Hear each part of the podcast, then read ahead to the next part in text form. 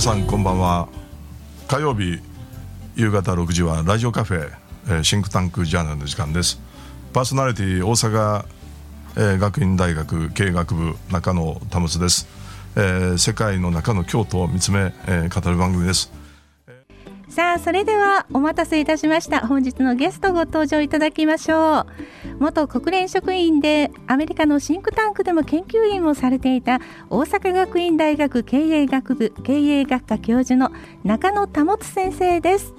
じゃあよろしくお願いいたします、はい、お願いします。さてあのー、まあもう日に日にひどくなる一方のこのウクライナ情勢ではあるんですけども実は京都っていうのはウクライナとは少なからずご縁があるということなんですよね。えー、京都市とウクライナ市というのはなんか姉妹都市になっているということで、えー、京都の市内の方でもいろいろと活動が行われているということですが。あのー、キエフと京都市というのは姉妹都市で1971年なんでもう50年以上前に、えー、姉妹都市、まあ、ちゃんと提携されてということを、まあ、知りまして、はい、それで2日前にですね京都にキエフがありましてレストランがありましてね。あ。の市場ね、はい、え市場河原町っていうかあのその辺ですねそこにね、はいあのそれこそ50年前にできたレストランで、はい、歌手の加藤時子さん、はい、で琵琶湖修好の歌の、えー、加藤時子さんのおに、えー、お父さんが、はい。えー、姉妹都市に合わせて、えー、京都にキエフという名前のレストラン作られたんで。それはウクライナ料理ですか？そうもう本当にねもう驚いたんだけどもうまさにあのキエフのウクライナ料理そのもんで、はい、コース料理食べてね昼ですけどすごくリーズナブルで、はい、ウォッカもんで本当にね今、本当にキエフでこんなことになってるんで、まあ、1962年ですかね、キューバのミサイル危機距離が、今の方が危険と言われてて、はい、そんな中で、やっぱり京都の人間として何ができるっていうことからやっぱり考えるべきだと僕は思うんですけどね。はい、そうですね。あの京都のあの庁舎の前にもあの花を飾るというか備えるところもあったりしますよね今。そうですね献花台があってということなんですが。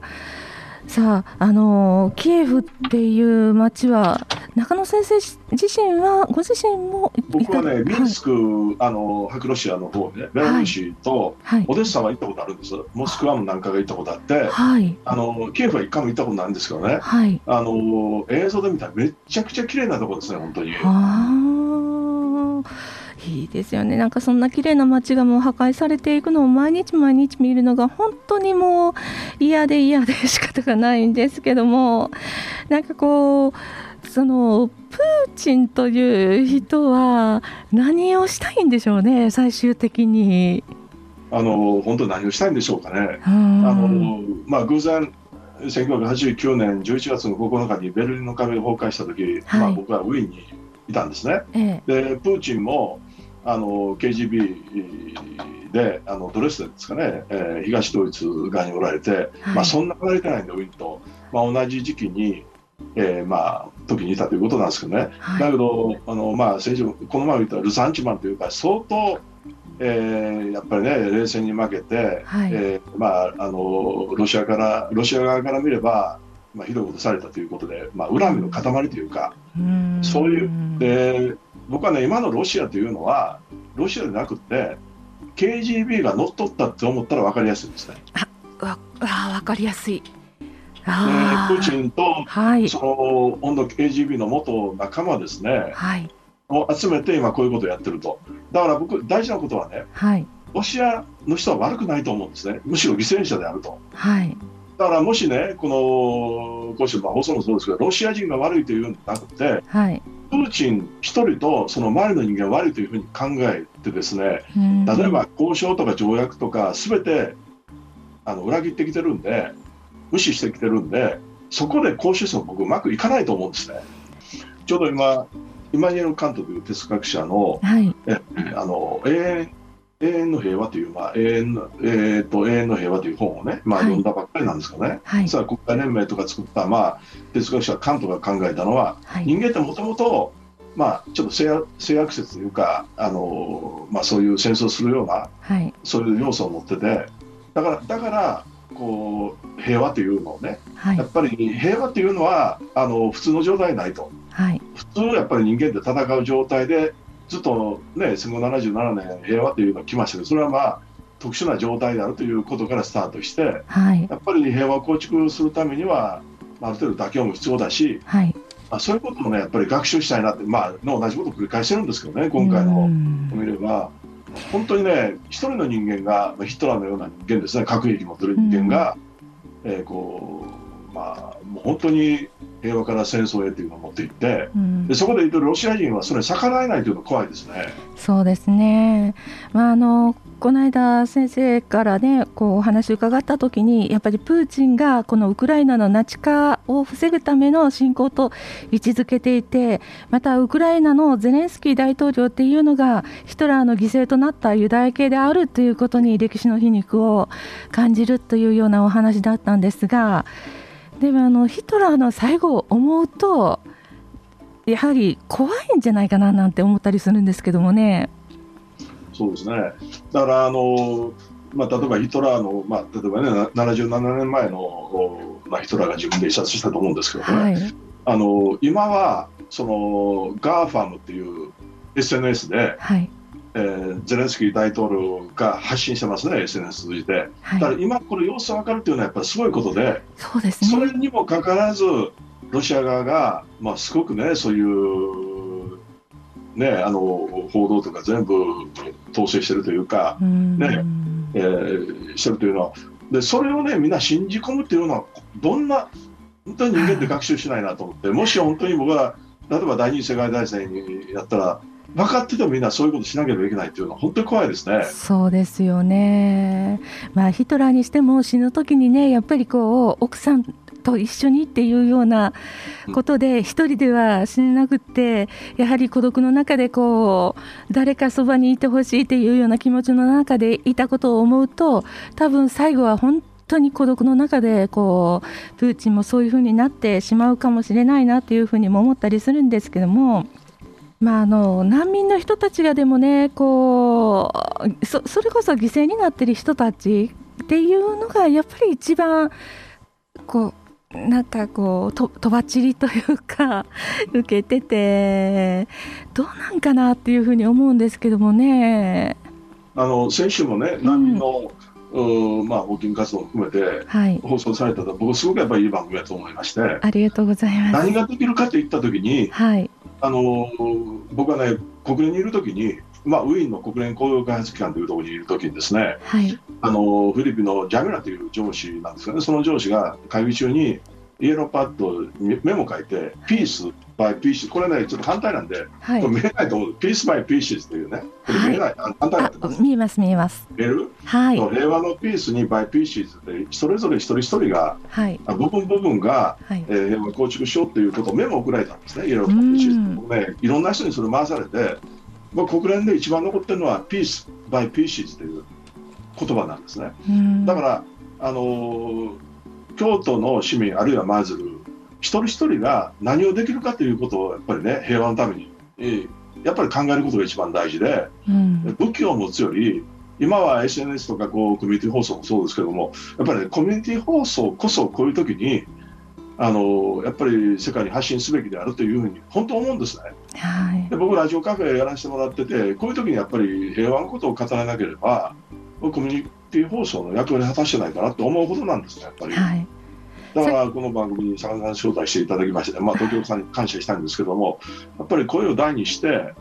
あのそのなんとか一人一人何ができるっていう観点からやっぱりちょっと考えてみたいかなというふうに思うんですけどね。はい、私あのテレビを見ていて本当に感動したのが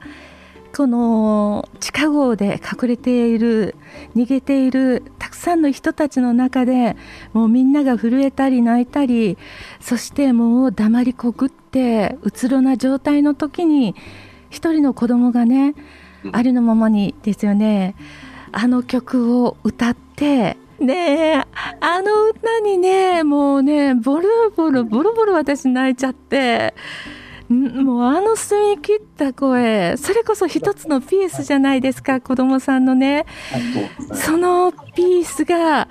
この光を放ったっていうか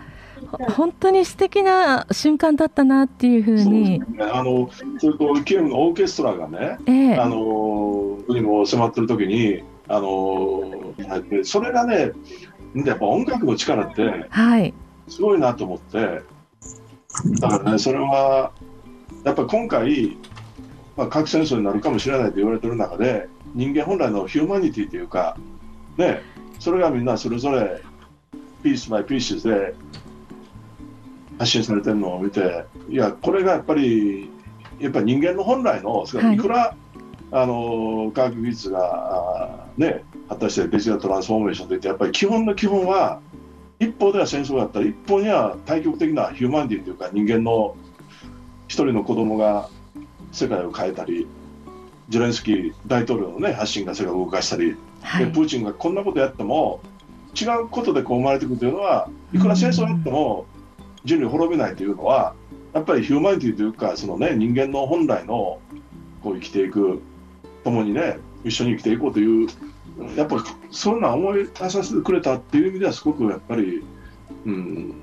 まあ、こんな状況ですけども、はい、まあ、そっちの方が大事だと思うんですけど。そうですねで私そのこういうことになってもうすぐに世界中が動き出したっていうこともやはり今の SNS の力っていうのはすごいなっていうふうに思いましたけども。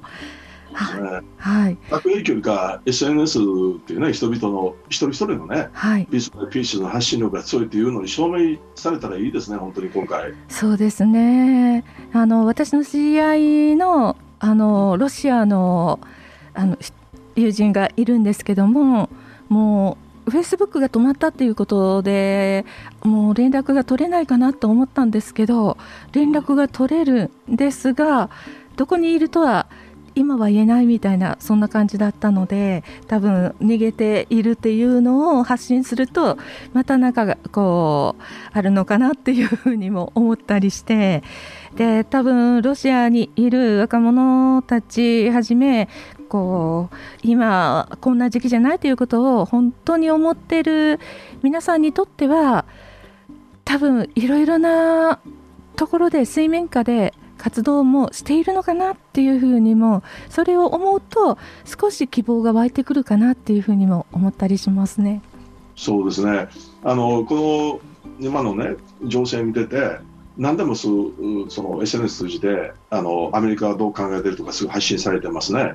だけどね僕今ここに来てプーチンが全て約束事を破ってきてるんで、うん、なんか裏で何かやっててほしいという気持ちがすごく強くて